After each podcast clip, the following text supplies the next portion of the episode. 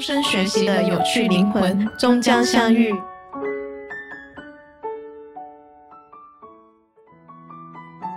当我们自己想，如果我们是 leader 的时候，就发现啊，确实挺难做的。我的身份和我的角度变了，那么我能发生的问题和我现在所做的事情是否能够匹配得上？一般都是得到一些思路上面的启发，而不是说很具体的细节上面说到底是怎么去做的。Hello，大家好，欢迎来到尽在 FM，这是我们的第二十六期节目，我是嘎嘎，我是 Wins，我是姚酱。我们本期继续讨论我们的话题，这是我们一个好 leader 和导师对我们自己的影响系列的第三篇，也是最终篇。哎，但不一定是最终篇，只是我目前 理想状态，它可能是最终篇。对，暂时是第三篇啊。是的，我还没有想到它后面还有没有更加多的东西。也许说有一些人通过评论告诉我们，或者说我们身边的人跟我们聊更多的东西，我们会有一些其他的灵感。那到时候的话，我们会继续更新。这一期我们要聊的是管理者身份的转变。嗯嗯，我想大家可能不知道哈，我这也是我们第一次挑战说连续录制两期，所以说我们还是刚才这三个人，对，然后 继续录制第二十六期。嗯，对。姚酱在这方面的话有什么？假设有一天你作为 你要来转变你的身份了，嗯，对我现在就是觉得我不配出现在这个播客的话题里，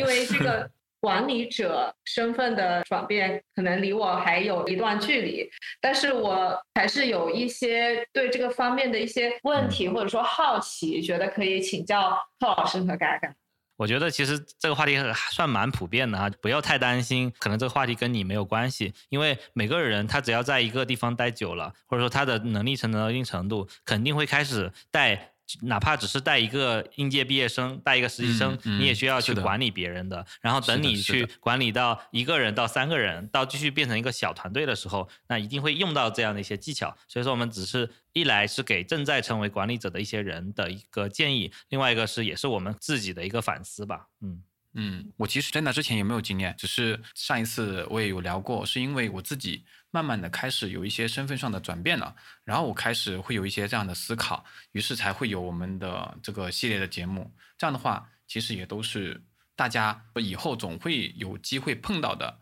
这类型的机会和可能能够到达的一个在工作上会有的一个机缘。我觉得这对于大多数的同学来讲都有可能会有。从我自己的角度来讲，我并不是通过一个管理者的角度来分享怎么样去成为一个成功的管理者。而是想通过我们自己，或者说我自己在转变的这个视角，来发出一个声音，在跟静哥请教和讨论的过程当中，以及在邀请姚酱来跟我们一起讨论的过程当中，然后给更多的正在转变身份的同学，然后一些我们自己的建议和帮助，这样子。其实也希望每个人以后都能用得上这一期的一些技巧。对，可能很多职场人会觉得我。好像一直都在做一些执行岗，从来没有作为 leader 过啊？有没有想当 leader 的一些欲望啊？来问一下姚酱。嗯，我只是在某些时刻会有一种感慨，就是觉得如果我是产品总监的话，可能 有一些东西不会那么被动，就是觉得有这种管理的权限，或者说有一些决策的，就是给你这种决策的权利和机会的话，嗯，可以比较能够。去实现自己的想法，我觉得这一块是管理者的一个益处吧。对对，是的，就是我们说能力越大，责任越大。有时候不是你真的想当 leader，而是就是到了我们团队就需要一个这样 leader 的时候，只有你对业务最熟悉。只有你跟团队其他人关系最好，那你当 leader 是最合适的。这种时候让你当。另外一个就是你很想去改变一些东西的时候，你非得去拿到这个呃权利，你才能去做你想做的事情。也有不少人是因为这样才去当 leader 的，并不是说他真的很想管理人。如果让他选，他宁可自己一个人干，那可能更开心。但是他就是想把这个事情做好，能够做做大做强的话，那可能就只能当 leader。我举一个例子，很多创业者。他其实就是一个 leader。我们刚开始每个人在团队里面是一个螺丝钉的时候啊，这个时候他你突然说呃我不想干了，我想去创业啊。你去创业的时候肯定是一个人干刚开始，当你做起来了之后，你会发现至少在团队里面是有几个人的。那这几个人你也需要领导他，所以说你是被迫当管理者，你也得当。咱们聊这个话题整个范围是比较广的，嗯。那我就很自然的会想到一个问题，在这个切换的过程中，会有一些。本身就是人天生的能力上，还是说是要专门去学怎么样学一些管理学的东西啊？对，我觉得其实像我自己个人的经验哈，我在 OPPO 在刚当 leader 的时候是会参加很多很多的培训，教你怎么样成为一个管理者啊。同时，比如说我们在大厂也会有有一些管理者必须先经过这个培训才能成为 leader 的一个必备的步骤，在腾讯叫做潜龙。经过这个步骤之后，你才能去被任命为管理者，会有这样的。那你觉得那些培训有用吗？这也是我特别好奇的点。这是要说大实话环节上，我觉得是有一点用的，就不不能说有很大作用，但是有一点用。比如说有一些管理者特别不能踩的坑，这些东西可能他会告诉你。然后有一些需要你去做的一些事情，他也会告诉你。至少做完这些事情，你不会成为一个三十分的管理者，至少能够接近及格。对你踩了这些雷，可能会出现很大的问题。他希望能够帮你成为好的管理者，但是这些事情呢，不是说他通过这么一两天的培训或者几次课的培训就能让你做好的，还是得你自己去在执行的过程中去总结。对，那可能大家就开始问了，坑是什么？我的个人理解是不是就是公司或者说企业给予的管理者的这种培训，其实是帮助刚刚晋升管理的这些人能够成为一个稍微及格的管理者，就是起码能够就是不会在这方面犯太大的错误或者明显的错误，起码你是及格的。虽然说我们上一期讨论的是如何成为一个好 leader，但是我们可能忽略了一点，可能企业会主动的去帮助 leader 成为一个及格的 leader。对，就他的目标其实是想帮你成为一个好 leader，但是可能大体上只能帮你成为一个及格的 leader 的情况。我可以分享一下，可能这些培训上会教你什么事情啊？虽然说我很早很早之前有经过这些培训，我已经快忘了，因为现在我也不是一个 leader 的岗位。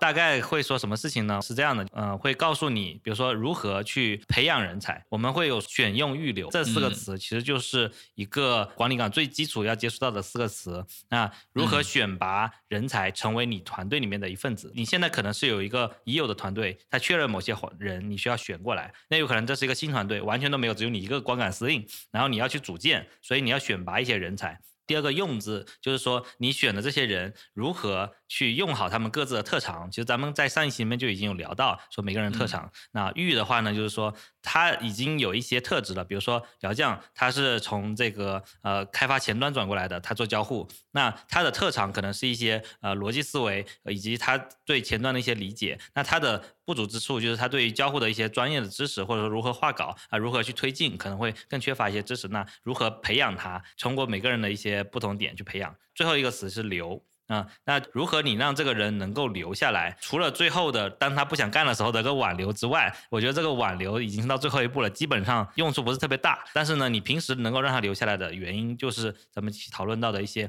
团队氛围、一些团建啊，以及如何你给他一些更好的绩效的一些匹配。什么样的情况下应该给低绩效了？什么样的情况下应该给他更好的一些绩效？还有包括如果他对团队提出一些不同的意见，有很大的情绪的时候，如何去？安抚他，以及如果这个人确实能力不行啊，留这个词也可以包括不留。所以我觉得就是如何把它给开掉。对，这这这四个词的一些执行，呃，把这四个词能够做得很好的一个 leader，其实基本上呢，做好这四个词就已经是一个 OK 的 leader 了。我们可以说基础是很简单，但是你做好了，就像是你武功的一些基本功，你做好了就 OK 了。感觉这些是。一些比较标准化的，也是一些比较对的一些东西。说在实际中，嗯，leader 会遇到很多更细节的执行的问题，然后遇到的真实的情况可能也不一样。对，就看他具体会怎么去执行。对，比如说我们举例子，就是选这个词啊，我们面试都知道，哎，我们应该有这样一个面试的流程，然后呢，一面、二面、三面。那如果是你当面试官的时候，首先第一个问题就是。我应该问这些面试者问什么问题？对，可能你都想不想不到应该问什么问题。那这个可能公司也会提供一些面试的培训，那你去去可能你要去怎么样去考核你的面试者啊？然后比如说你作为交互的话，那可能最重要的能力是什么？那你知道你的能力是什么？但是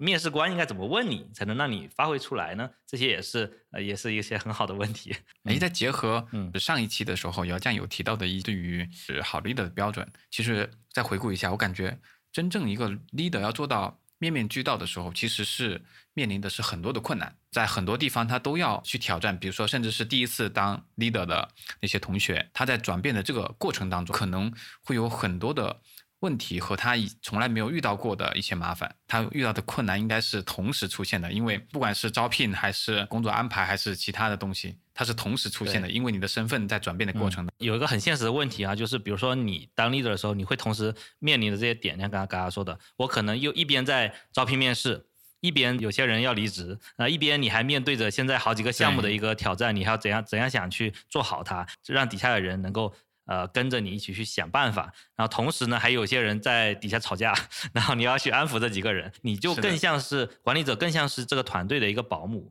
啊，就是你说的更谦虚点，你其实只是一个打辅助的，你可能不是一个带头冲锋的那种大兵，而是你在后面后方指挥作战的时候，你能把大家都当兵的人有枪啊，有有吃的，你知道方向，然后呢，这个旁边的友军不会误伤你，然后呢，大家还知道呃会拧成一股绳往前走，然后呢，如果有逃兵，你还要把逃兵给惩罚一下，就这些事情其实是有很多千头万绪的。我感觉一个好 leader，其实他的确对他。的能力有很高的要求，嗯，然后我觉得可能很多呃 leader 他如果没有到那个能力，他会选择就是在面对这么多问题的时候，他可能只能做好其中的某几项，他没有办法都兼顾。然后这个时候，呃，对于下面的下属，他可能就会觉得自己有一些需求没有被满足到。然后其实呃也能理解了，就是可能那个 leader 他的确没有办法那些所有的东西都能够去做到。对。那我觉得我们这样一讨论，好像把话题打开了哈。刚才我们在批判 leader 的时候，哎，头头是道的说你这个方面做的不好，那方面做的不好。当我们自己想，如果我们是 leader 的时候，就发现啊，确实挺难做的。是的，可能是因为我们站在普通同事的身份里面，会觉得说，哎，我对别人要求高。但是当我站在 leader 身份上的时候，我会觉得，哎，我其实要做的事情很多，面临的压力很大。嗯，所以这也是大家在转变身份的过程当中，其实很难处理的点，就在于我的身份和我的角度变了。那么我能发生的问题和我现在所做的事情是否能够匹配得上啊？以及我做的事情是否能够达到我的身份的转变的这个要求？对我其实可以分享一个常见的问题哈，大多数基层身上的管理者，他第一个容易犯的错误就是。哦，他平时肯定是能力特别强的人才会被提拔成为管理者。他的能力呢，主要体现在业务能力方面。但是他的业务能力很强之后，当他成为管理者的最容易遇到的事情就是，哎，我觉得你你做的还不如我之前做的，要不我教你怎么做吧，或者我就是你要不你别做了，你那个这个原文件发过来我帮你改，就会有这种情况。这个我觉得大可能会大量出现，但这。不是一个好事情，因为你的目标不是别人做不好，你来帮他做。可能你教他做的时间花个几个小时，终于教了，然后可能做出来一个六七十分的。然后如果你自己做，可能你这一几个小时里面随便就做的比他好了。那所以你才是 leader 呢。对，但是如果你经常这么干，你会发现团队里面没有人比你强，业务能力没人比你强，这是一个很恐怖的事情，就导致这些事情一到复杂的问题只能你来做。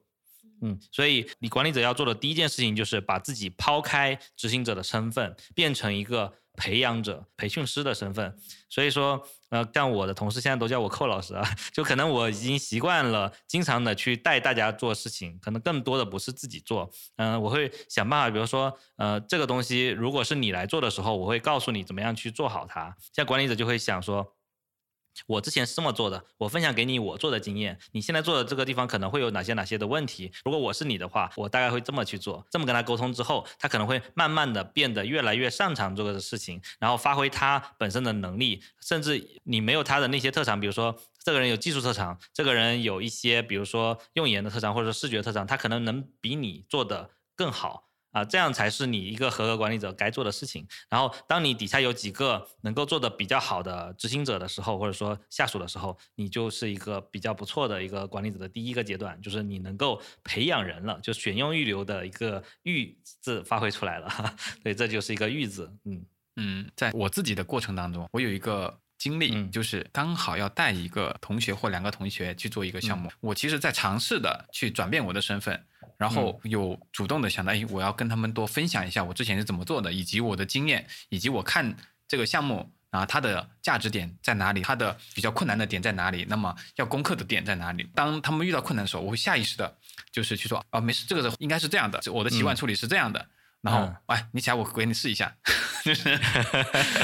对，然后就开始上手了，是吧？对，当这个东西一旦出现的时候，你会发现，就是别人对你的依赖性会更强。就这个依赖性是它其实是不太良性的，因为一旦形成这个依赖的话，下一次你跟别人在交流这些事情的时候，会变成了说他们更多的期待是你拿出一个什么方案，你再给我示范一下，对你再给我示范一下，你拿出一个是什么方案？但其实并不是说他们觉得你不行，而是觉得。他们好像不太敢在你面前去做事情。嗯，对，觉得你更专业，我要不还是不要班门弄斧的吧。这种事情如果我是搞不定，那还是你来搞吧。是的，是的，是。就让我想起了我之前的一个 leader。我记得当时我刚来腾讯那个时候，就是遇到的很多问题都是我第一次遇到的嘛。可能就对一些方案上面问题，我会去问我当时的那个 leader。然后我记得他当时，嗯，就不断的跟我说。你不要想在我这里得到一个这道题的一个答案。他说：“姚酱，你又想来问我答案了。”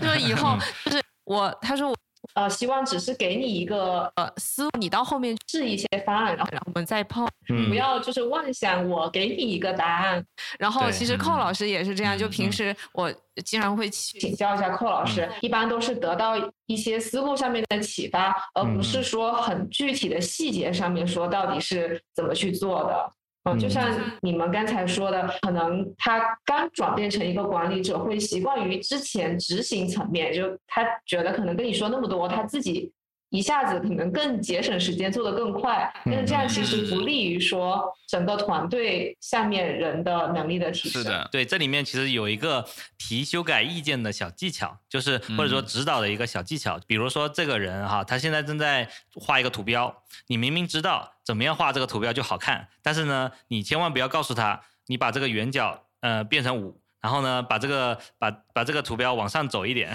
啊，然后你换成这个红蓝配色，是不是就更好了？就这些话你一一句都不能说，你该说的是什么呢？就是呃，这个图标我觉得它需要更圆润一点，你可以尝试一些几种方案。然后呢，这个配色呢，我觉得这样搭有点太生硬了，你可以想想一下，就比如说呃呃有。你温暖的这个配色你试一下，嗯，这个冷色系你配色试一下啊。但因为我不是做视觉的，可能我这说法不太专业，但是大概是这样的一个讲法，就是你给他指的是一些呃思路，这个迷宫，这个迷宫里面的几条路径，你告诉他，他本来可能看到的是十条路，你告诉他其中几条路是可行的，你先让他往这方面去试，然后让他在试的过程中自己再找到更多的答案啊，这是一个大概的过程，而不是说你就告诉他，呃，我知道这。A 路是有什么结果，B 路有什么结果，你就往这方面去试就好了，就直接告诉你解法。这样的话，其实对你来说是你最想听到的。呃，因为你不用再花太多的思考了，但对对于 leader 或者你来你的长期来说是不好的，因为其实你没有得到能力的锻炼，你没有得到成长，你不知道下次遇到同样的问题，你还是不知道怎么样去找到答案，因为这些路是别人帮你趟的。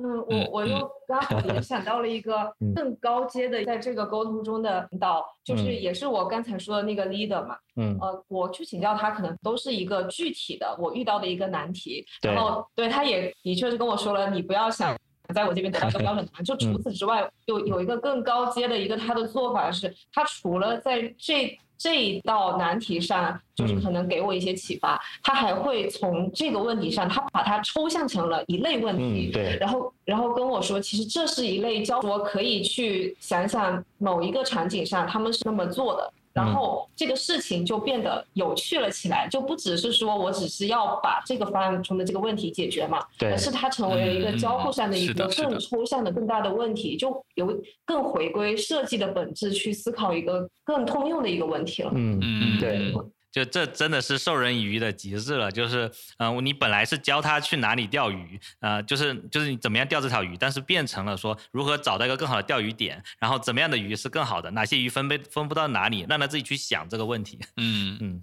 然后静哥刚刚说的那个，就是绝对不要讲的那几句话，我几乎全讲过。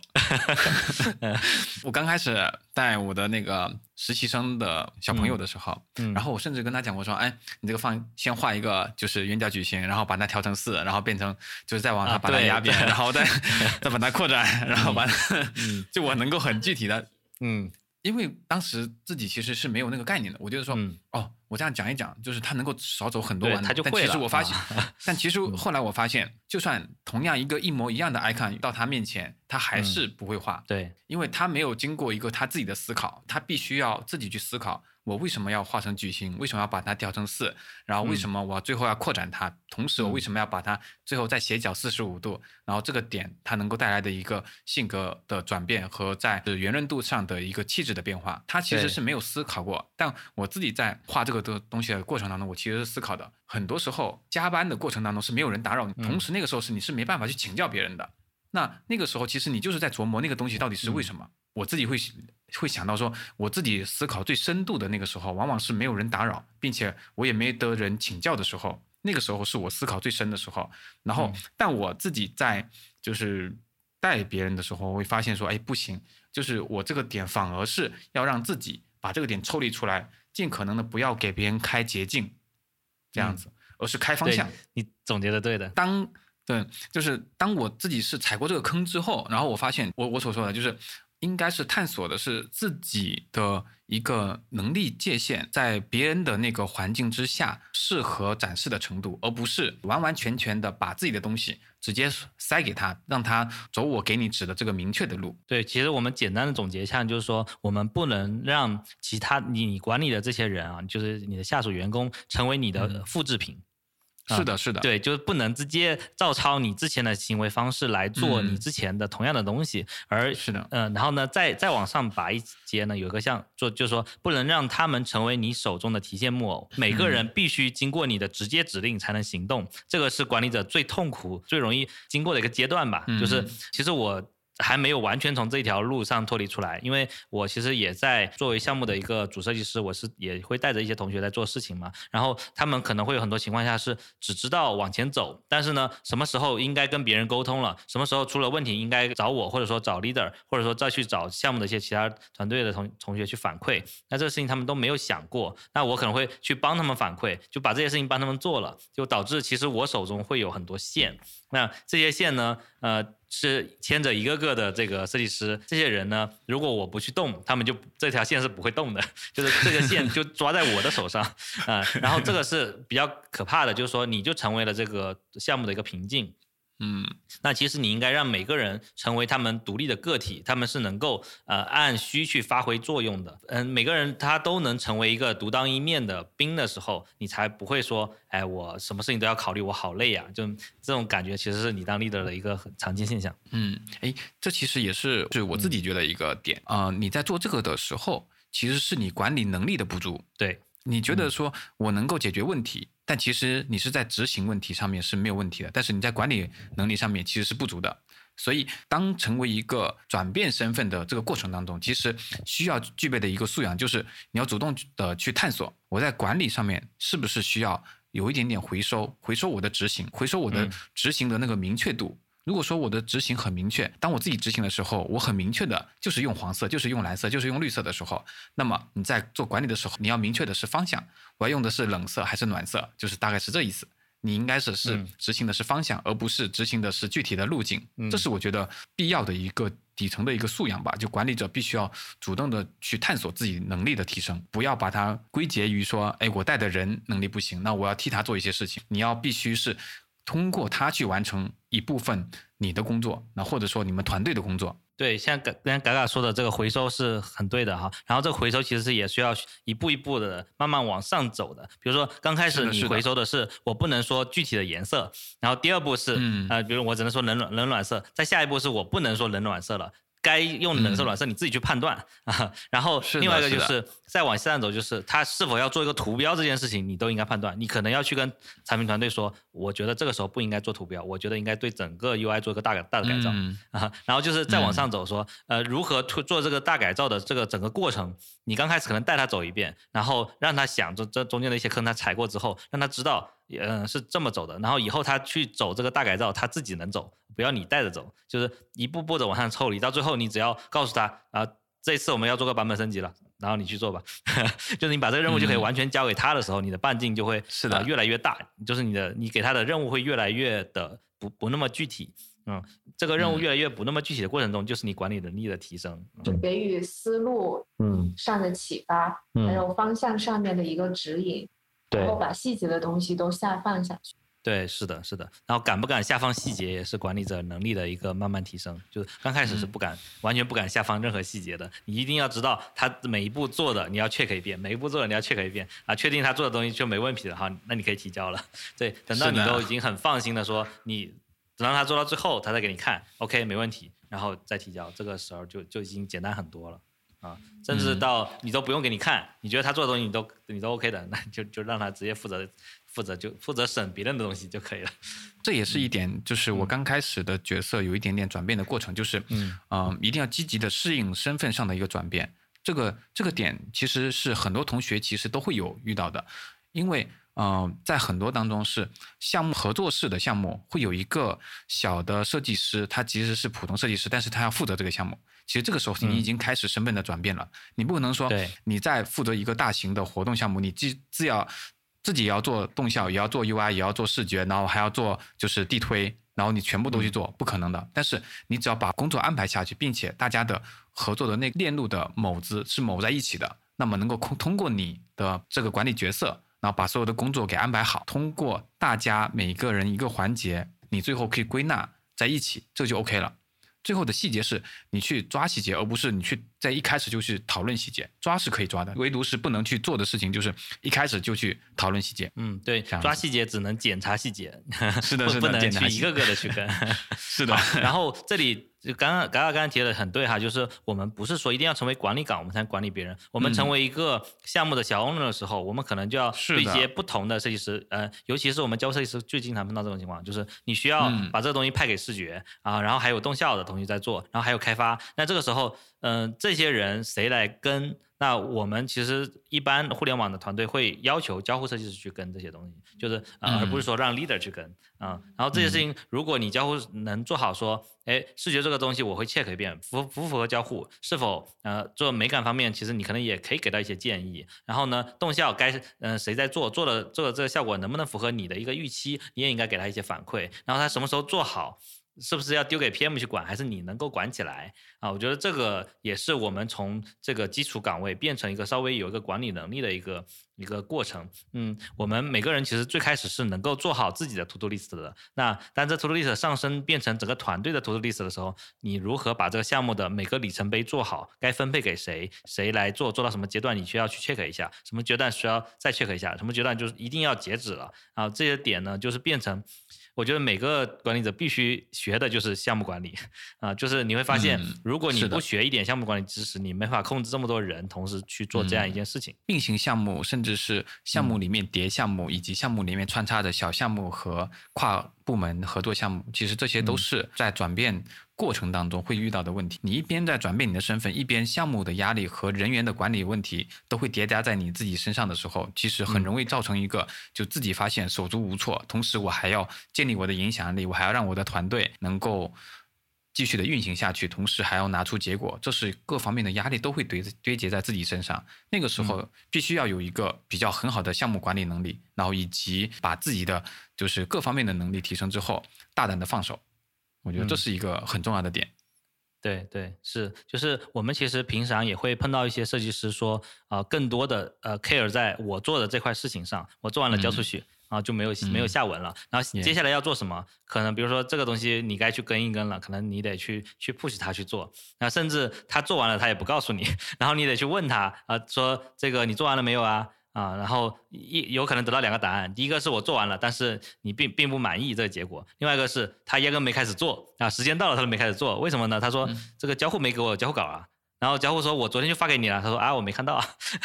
就或者说他交互发了你没艾特我，然后又怪交互头上，就是会有很多这样的奇怪的事情，那可能都是每个人过于 care 自己当下的所做的点，或者说更把自己当成呃流程上的其中的一个节点，而没有把自己当成这个项目的一个 owner 的一个一个思路啊。所以说这点，如果他们不这么做，你作为管理者就得这么去做。然后反过来，如果我们是基层员工，我们能不能有这样的一个意识，把我们去管理成管理这个项目的这个意识管理起来？我觉得，如果你能做好，你在不是管理岗的时候就有这样的一个意识，做好很多事情，你慢慢的，你你确实就能独立去负责一个项目了。你如果连一个项目都负责不好，你也没法去负责一个团队。所以这就是这是逐步建立起来的。因为当你负责一个团队的时候，其实你在同时负责很多设计项目。然后每个项目项目下面有不同的设计的 owner 来去对接各种各样的事情，然后他们把事情都能做好的时候，你这个 o 你这个设计 leader 才是合格的。就是腾讯这边的呃 leader，他就是在成为正式任命 leader 之前，嗯，他就是首先他可能有几年的时间，他是已经是被考核，就是要考核这个人他是。的确是具备了这种 leader 的能力，嗯，然后最后才会给你任命，嗯，然后而不是说我把你任命了，然后你开始去行使你 leader 的，对对，都是先有这种，然后后面你才会给。对，就是就像我们有试用期这样的 leader 的话，也有一个虚线管理的一段时间啊，这段时间可长可短，短的可能三个月，长的可能两三年啊，甚至两三年之后，可能觉得这个人不合适，换一个人也是有的。对，嗯，所以当时。在我刚刚开始接触的时候，发现说管理能力其实是比较基础的。刚开始可能要求的不是你的领导能，领导能力的话可能会是比较后期的。但是管理能力的可能是你要去处理呃你下面带的几个同学，他们互相之间的关系，以及他们能够发挥出来的能力点和他们能够发挥的能力的强度和高度，还有他们自己能够接受的工作的强度。还有一点是要不断的去磨合你自己和你自己的这个团队，以及团队和别的团队之间的关系，然后还要去搭建一些小梯队。比如说，团队之间有一些同学他就是比较强悍的，能够去承担压力比较大的工作，你自己其实能做，或者说你自己能够承担的会比他更大，但是你不太适合在管理身份的时候你去全部承担起来。这是在管理者在转变的时候特别容易。犯的一个错误的点吧，就在于说，可能有些压力过大的时候，你发现你不敢往下放，不管是工作往下放，还是压力往下放，其实有时候是需要去做一些，就算你自己觉得说你能做，但是你也要往下放的一个决策。对，是这样的。当这些东西你管理一个 OK，管理两个 OK，管理三个 OK 的时候，你的身份积极的转变过来之后，你会发现你自己的领导力在提升，因为领导力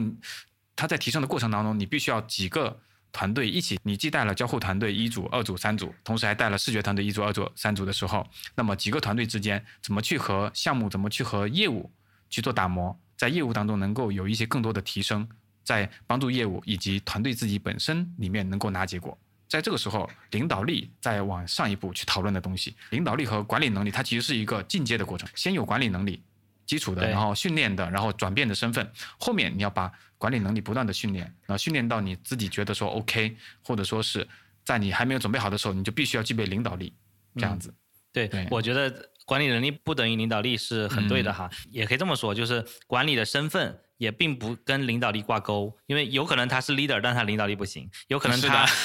有可能他不是 leader，但是他其实可以带人做好很多事情。就是其实我们团队里面也会发现，有些人其实他能够在团队里面发挥好一些小型的项目管理的工作啊等。的，他能跟带带着大家去做一些项目，这个其实就是一些领导力的体现，或者说，是的，是的，哪怕他是天天都单兵作战，但是呢，大家就愿意听他的这个专业意见，那也会有这样的，这这也是领导力的一种体现吧。嗯，对。然后在这方面的话，其实我是建议，不管你是怎么样，当你发现你身边的同事有一些这样的开始这样的苗头，或者说他有这样具备的这样的素养的时候，其实积极的去鼓励他。然后你的领导有这样的时候，你也积极的去，比如说夸他一下，就说哎，你真的这次的管理的，觉得说让我自己这边觉得很清晰。我觉得这整个状态就会变得很棒。对，嗯，对我之前有尝试过我的一些努力，然后我的一些认可的东西，去直接传递给对方，那对方会就会觉得哦，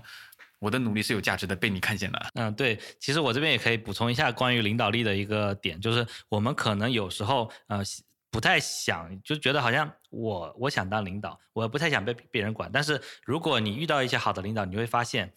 当如果有些人能够把领导力做得特别好的时候，你很愿意跟他一起工作，因为他能够帮你把资源调配好，把人给你安排好，而且很多很多方向他给你指派好，你只要把执行这块做好就很舒服了。这种就是一个好的领导，能够把你做的这样的一个感受。那如果换到你的时候，你能不能做好这件事情呢？你会发现，哎，可能我现在还做不好，那我还巴不得别人来帮我做这块事儿。那所以其实领导呢，更多情况下他就是一个辅助和调控的角色。这个角色他看起来都是一些杂活，但是他能把这些做好之后，你就会让你觉得做这个东西会做得特别顺利，会给你很多指引。然后刚才嘎嘎说到的那种呃真诚的交流和反馈，当遇到一些 leader 他在领导力上面做的很好的时候，或许不只是领导吧，就是有一些合作伙伴或者说产品啊运营也好，就是呃遇到我觉得相处的特别好的这些，我觉得特别呃值得感谢和尊敬的这些。同事的时候，我也是会比较直接的去给到他们一些我心里对他们的一些正反馈，或者说是感谢。然后这个时候其实也是会收到一些他们对我的反馈，然后互相，嗯，大家之间也会变得更加的信任。嗯嗯，是的，就是其实刚才说到产品，我觉得产品经理也是一个特别需要领导力的角色，因为其实他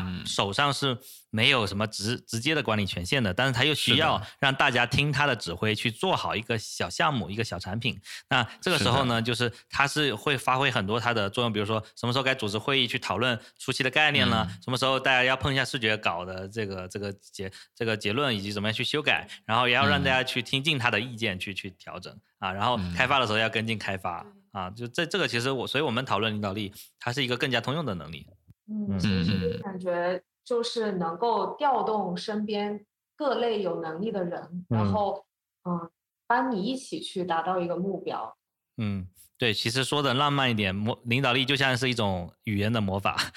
能够让大家呃按照你的预期去做一些事情啊，而且别人还特别心甘心甘情愿，开心，互相都很开心。对对，是的，嗯嗯，如果你回到这个，比如说幼儿园小伙伴，那谁不想去带这个头儿？哎，有什么玩的你就听我的，啊，有什么好的你就给我。那这这其实是一个比较低级的一个想法。或者说领导的层层次，那好的层次呢是大家不知不觉都在按着你的方向走，甚至大家都没发现是你在领导他们。我觉得这点也是很厉害的，能够成为团队里面的引领者，或者说是大家的一个指向性的一个指标。我觉得这也是一个很不错的，就是当你成为大家心目中觉得说你是 OK，然后你是大家信任的人的时候，其实也是对你的一个肯定。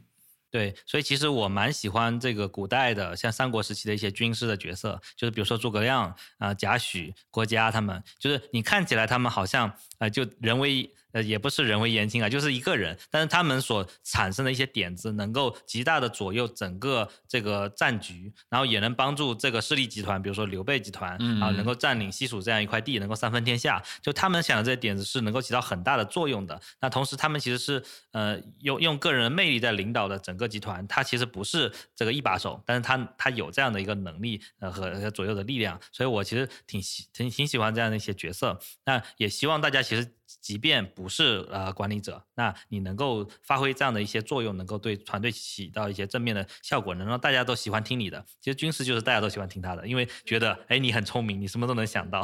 就是能够给出一些比较有经验的见解，然后能够有一些奇招。对，其实是的，所以其实你发现军师他不只是。嗯，不只是说我想到了这个点子就算数了，他能够把这个点子落地，他知道这件事情应该赵子龙将军去做，这件事情应该这个黄忠将军去做，这件事情应该是主公你自己亲自殿后啊，这种事情他能都能说出来，人去执行，应该多少兵就能搞定。是的，然后这个的话，我是觉得跟。我在上一期当中所聊到的，回顾一下，嗯，一个成熟 leader 的核心要素，我当时听了，第一个是业绩维度，就是一个 leader 他能够承担一定的业绩压力，或者说他不同阶段能够承担不同。阶段的业绩压力，第二个还是管理能力维度。管理能力的话，刚刚我们有提到了一个，就是领导力。然后这其实也是属于，比如说管理能力和领导力共同跃升或者说具备的点。以及最后我当时提了一个心智维度。那同时，其实在这一期当中，我个人会希望说，不仅仅是成熟的一个 leader 具备的要素，我们普通的每一个正在转变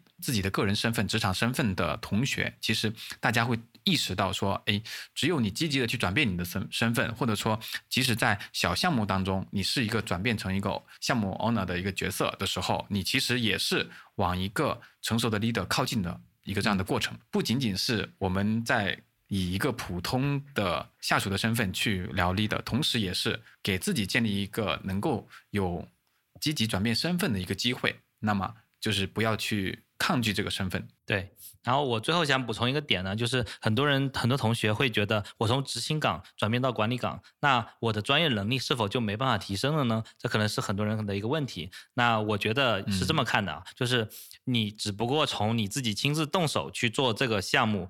做这个设计变成了你指挥着几个人或者一个整个团队在帮你做这个项目，其实你的能力是提升了。就你的你的影响力在提升，就是你本来是需要花很多时间一个人的时间去做好这个东西，变成了有一个团队在帮你做这个事情。其实你能够把这个东西做得更好，因为大家在按着你的意愿、你的指挥在画这个图标。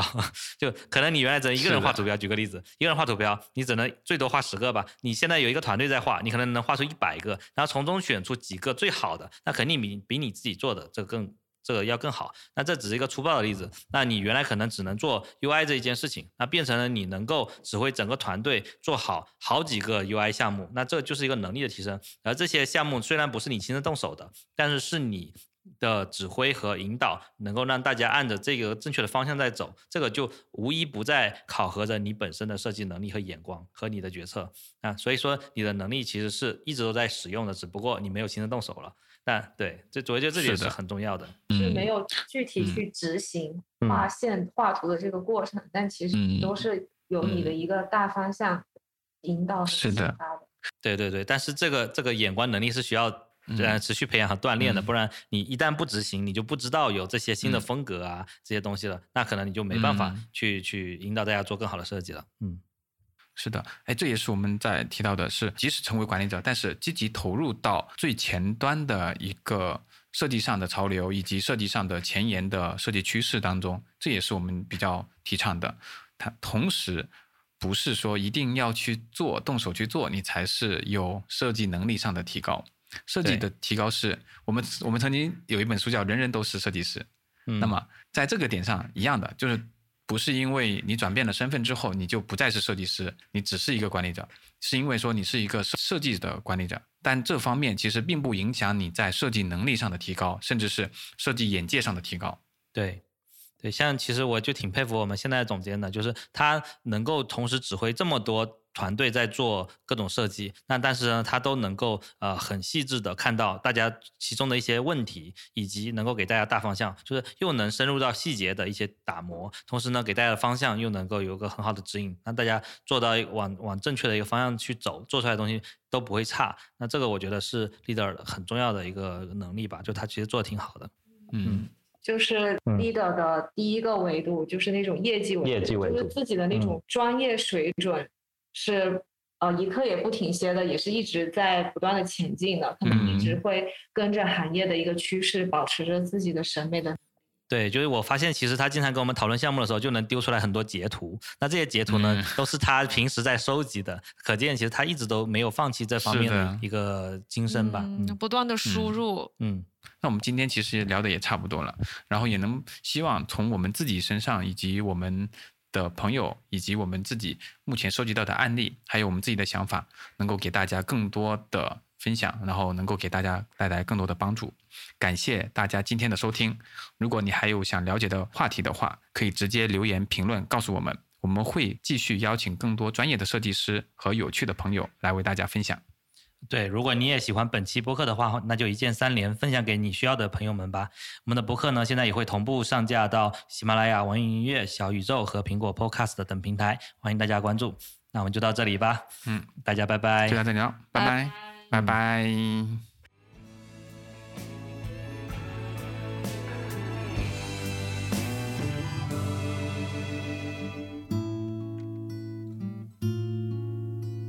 我们是聊设计、聊生活、聊科技的近在 FM，关注我们，终身学习的有趣灵魂，终将相遇。